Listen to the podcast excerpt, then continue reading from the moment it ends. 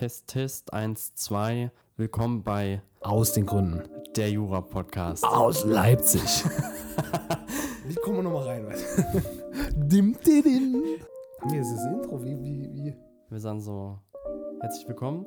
zur ersten Folge und dann so bliblablub und dann Und kommt das laute Intro und dann geht's los. dass äh, sich Zucker in den, Sa in den Salz machen wollte. ah. Herzlich willkommen zu Aus den Gründen Der Jura-Podcast. aus Leipzig. Ich bin Max Ich bin Felix, hello. und wir begrüßen euch herzlichst ja, zu unserer ersten Folge zum Kochsalzfall. Was damit auf sich hat, erfahrt ihr nach dem Intro.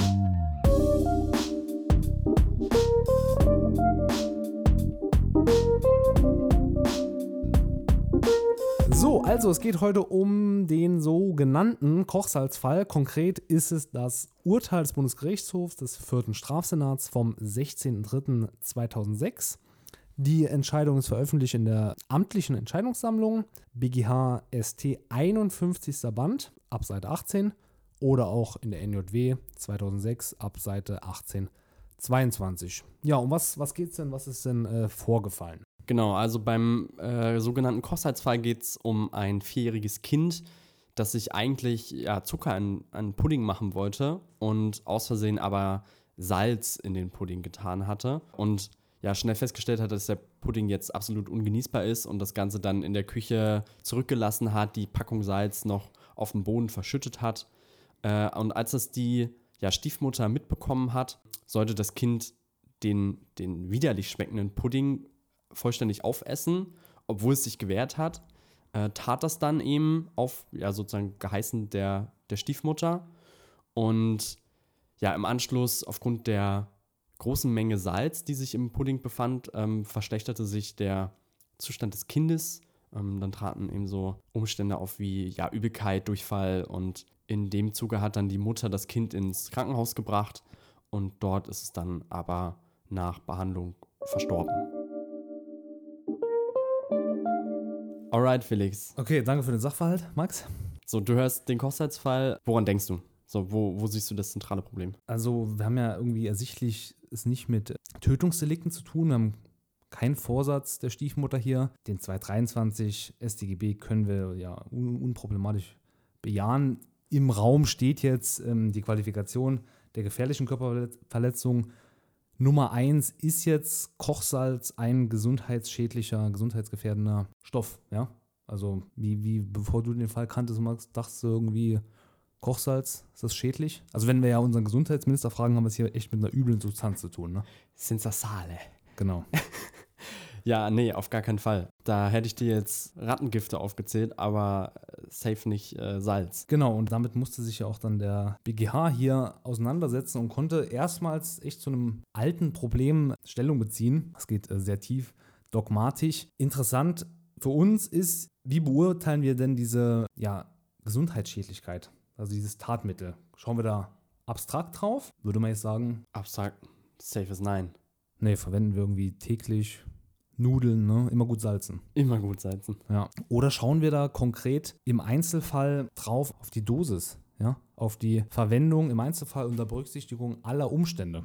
Und wie, wie liegt das hier? Wie ist das, wie ist das mit Salz? Genau, also wie ja gerade schon vorangeführt, also bei einer abstrakten Betrachtung, ne, würden wir ja schnell dazu kommen, dass Salz da ungeeignet wäre. Aber ja, wenn man jetzt mal den, den Fall konkret betrachtet, also um das nochmal in die Erinnerung zu rufen, wir haben es jetzt sozusagen mit einem vierjährigen Kind zu tun, das sich Genau. ähm, 32 Gramm Salz äh, in, in den Pudding packt und das vielleicht jetzt mal als ähm, wichtige Randnotiz, schon 0,5 bis 1 Gramm Salz pro Körper, äh, Kilogramm Körpergewicht können tödlich wirken. So, das bedeutet, also bei konkreter Betrachtung ist das Ganze schon gesundheitsschädlich. Genau, die A, äh, also das- das Kind wog hier 15 Kilo, also schon ja, 7,5 Gramm wären tödlich gewesen.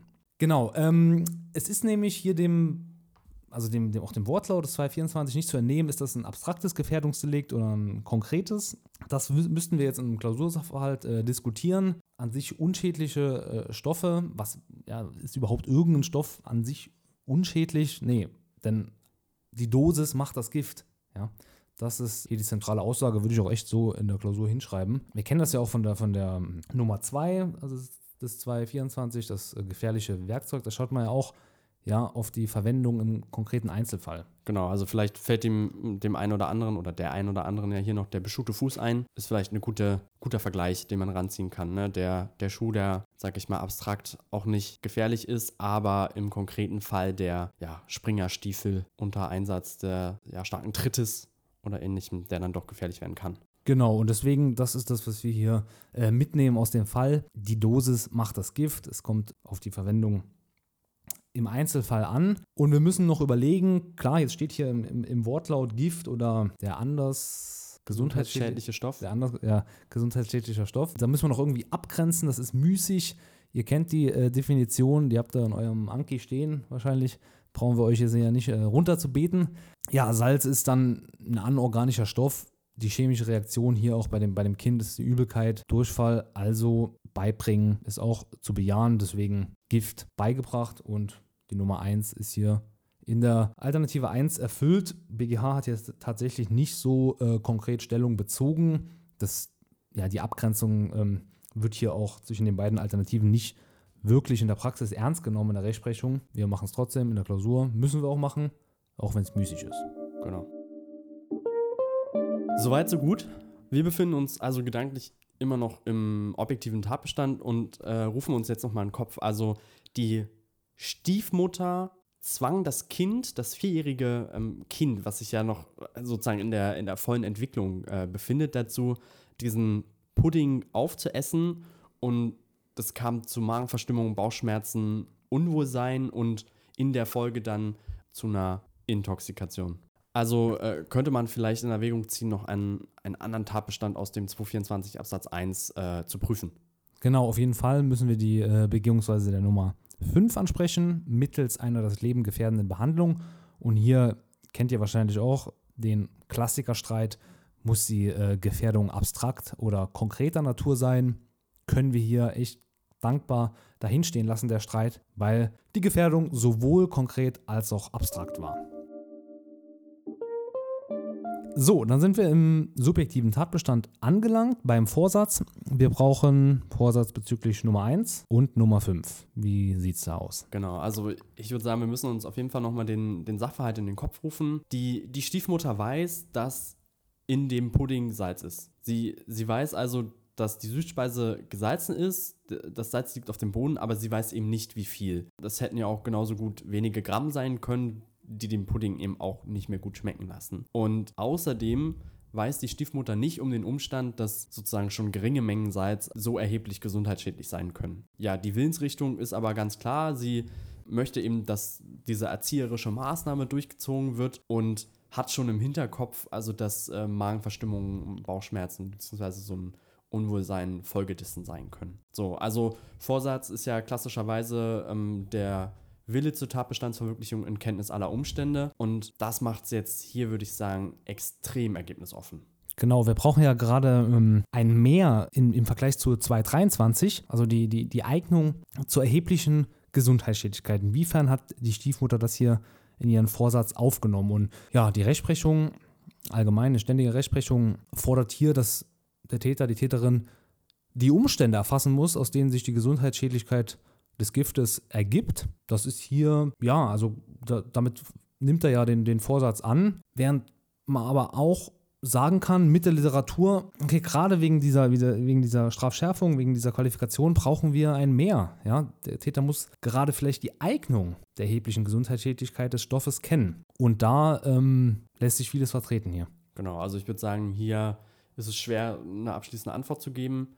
Man muss ja am Sachverhalt arbeiten, alles verwerten ja, was einem an die Hand gegeben wird. Also wie du meintest, ne, die könnten auch nur 4 Gramm Salz drin gewesen sein, dann schmeckt der auf jeden Fall überhaupt ungenießbar, aber ist noch nicht. Ähm Ob das ausreichend wäre für, für diese erhebliche, für dieses Maß auch an, an Strafschärfung, das ja wäre streitig. Voll, also das sehen wir ja auch hier, das LG hat den Vorsatz verneint, BGH bejaht den. Deswegen wichtig ist wieder, dass wir hier erkennen, okay, hier haben wir ein Problem haben eben nicht eindeutig das Wissen, das Wollen und da lässt sich dann am Ende echt alles vertreten. Bezüglich Nummer 1, aber auch bezüglich Nummer 5. Genauso bei Nummer 5. Da haben wir auch wieder streitige Anforderungen an den Vorsatz und da spiegelt sich das Problem. Nun gut, je nachdem, was wir also jetzt im Rahmen der Prüfung von 2024 ähm, annehmen, Im Vorsatz? im Vorsatz, könnten wir jetzt ja zu Folgeproblemen im 2027 stoßen. Also ja, zumindest zu, zu widersprüchlichen Argumentationsweisen, die selbst der BGH hier tatsächlich aufführt, würde ich mal sagen. Ganz Genau. frech. Also äh, in dem Prüfprogramm des 2027 sind natürlich erstmal mehrere Schritte vorher zu prüfen, aber insbesondere die Vorhersehbarkeit ist hier ja sozusagen streitig. Ist ein einzig äh, streitige Punkt. Wir haben die äh, Sorgfaltspflichtverletzung und auch den Gefahrzusammenhang. Ja, ist es jetzt für einen umsichtig handelnden Menschen aus dem Verkehrskreis der Mutter unter den gegebenen Umständen aufgrund allgemeiner Lebenserfahrung vorhersehbar, dass hier das Kochsalz tödlich wirkt? Genau, und wir hatten ja ähm, vormals schon angesprochen, dass äh, die Stiefmutter keine Kenntnis davon hatte, wie welche Mengen Salz schon zu erheblichen Beeinträchtigungen führen können. Genau, also nicht nur äh, subjektiv hier bei der Mutter, sondern auch ja, allgemein objektiv ist, entspricht es nicht dem Allgemeinwissen, dass bereits geringe Mengen an Kochsalz tödlich wirken. Und so lehnt auch der BGH hier den 227 ab. Aber jetzt, warum ist das ein Problem?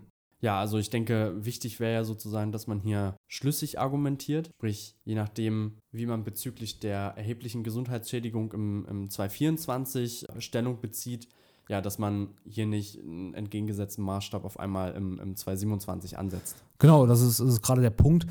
Also einerseits soll hier die ähm, Stiefmutter vorsätzlich gehandelt haben bez bezüglich der Gesundheitsschädlichkeit, der erheblichen Gesundheitsschädlichkeit, soll aber den Tod nicht vorhergesehen haben. Also da ja, sind die Grenzen dann irgendwo ähm, fließend, aber ihr merkt, okay, man kann den Tod nicht vorhersehen, aber trotzdem, sag's mal ganz einfach, weiß man, dass hier das Kochsalz erheblich gesundheitsschädlich ist. Ist hier am Ende der 227 StGB auch nicht erfüllt. So, das waren ähm, auf jeden Fall die zwei zentralen Probleme. 224, 227. Wir haben jetzt noch ein paar Punkte hier in unserem äh, Pad offen, ja, über die man sprechen könnte, müsste, sollte, wo wir einfach auch ein bisschen vielleicht den Blick schärfen wollen. Achso, ein Satz vielleicht noch im Nachtrag. Also den, äh, die fahrlässige Tötung können wir hier einfach aus denselben Gründen ablehnen. Nicht vorhersehbar wie beim 227. So, unproblematisch liegt vor. Was liegt unproblematisch vor, Max? Die Nötigung. 240, gerne vergessen. Wird gerne vergessen, ja. Müssen wir aber hier auf jeden Fall ansprechen und bejahen. Genau, was einem vielleicht noch in den Blick fällt äh, im Rahmen von 223, 224, der 225. Genau, also ich habe mich echt äh, im Rahmen des Podcasts das erste Mal näher mit ihm beschäftigt. Ist auf jeden Fall Pflichtstoff fürs Examen, aber Fallbedeutung eher gering. Aber interessant ist, es ist auf jeden Fall eine äh, Erfolgsqualifikation im Absatz 3.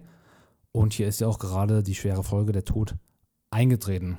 Die A ist unter 18, wir haben auch ein Schutzverhältnis der Nummer 1 im 225. Tathandlung kommt die rohe Misshandlung in Betracht. Da ist aber schwierig, ob jetzt hier tatsächlich die Stiefmutter aus einer gefühlslosen Gesinnung gehandelt hat. Ja, also die Stiefmutter müsste ja sozusagen das Gefühl für das Leiden der Misshandelten verloren haben und ja, also das gibt der Sachverhalt einfach nicht her. Beziehungsweise das müsste man natürlich mit seinem Klausursachverhalt ausmachen, aber gerade in unserem Fall ähm, und in dem Fall des BGH gibt es das Genau, nicht. gibt es nicht her. Ich habe mal ein paar ähm, Beispiele aus der Kommentarliteratur rausgesucht. Hier Schütteln eines Kleinkindes, Faustschläge und Reißen an Haaren eines achtjährigen Kindes. Ja, also schaut da, was, was im Sachverhalt steht. Und wie gesagt, Fallbedeutung ist dann doch eher gering. Aber wenn man auf dem Schirm, Schirm hat und hier die Basics ein bisschen äh, runterspult, dann wirkt das sich auf jeden Fall, würde ich behaupten, gut aus äh, auf die Korrektur. Soweit, so gut. Felix, du hast hier noch einen kleinen wilden Turn im Hinterkopf. Ja, au- auf jeden Fall. Also ähm, ein Punkt, den man schon ganz am Anfang eigentlich beim 223 in der, in der Handlung, im Tatbestandsmerkmal Handlung ansprechen könnte. Wir haben hier einen Fall der mittelbaren Täterschaft tatsächlich.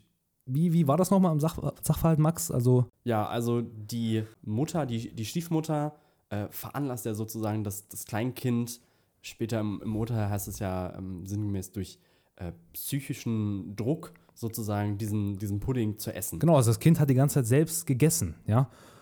Das heißt, hier die Stiefmutter hat das Kind als tatbestandslos handelndes Werkzeug gegen sich selbst verwendet. Also tatbestandslos, weil die Selbstschädigung nicht strafbar ist. Ja, also haben wir auf jeden Fall die Konstruktion einer mittelbaren Täterschaft. Inwieweit das mal, dass man das jetzt anspricht, man sollte es ansprechen, würde ich sagen. Man könnte ein bisschen hier die Büchse der Pandora öffnen. Es gibt da Meinungen, die die mittelbare Täterschaft nur bei drei Personen Verhältnissen annehmen. Also auf jeden Fall hier nicht ähm, die größte Zeit verschwenden. Es gibt da auch einen, einen Klassikerfall bei, diesem, bei dieser Konstruktion, den werden wir auf jeden Fall besprechen. Dieses äh, Werkzeug gegen sich selbst. Wir haben diese Konstruktion. Gut, damit haben wir ja den Fall jetzt erstmal ja, abschließend beurteilt. Felix, was sind hier die, die Takeaways? Was behalte ich mir im Kopf? Auf jeden Fall behalten wir uns im Kopf, würde ich sagen, den Satz, die Dosis macht das Gift. Also jetzt ausdrücklich vom BGH äh, bestätigt, auch Stoffe des täglichen Bedarfs können die Begehungsweise des 224 Nummer 1 erfüllen. Ähm, argumentierte am Sachverhalt, behaltet aber auch im Hinterkopf, okay, wir brauchen auch einen entsprechenden Vorsatz. Ja? Ansonsten seid ihr good to go. Gut. Supi, ja, vielen Dank, dass ihr zugehört habt, dass ihr eingeschaltet habt. Schreibt uns gerne Feedback, entweder ähm, via Insta. Aus.den.gründen mit UE. Oder per Mail. Und ja, schaltet gerne beim nächsten Mal wieder ein. Wenn es wieder heißt. Willkommen bei Aus den Gründen. Der Jura-Podcast. Aus Leipzig.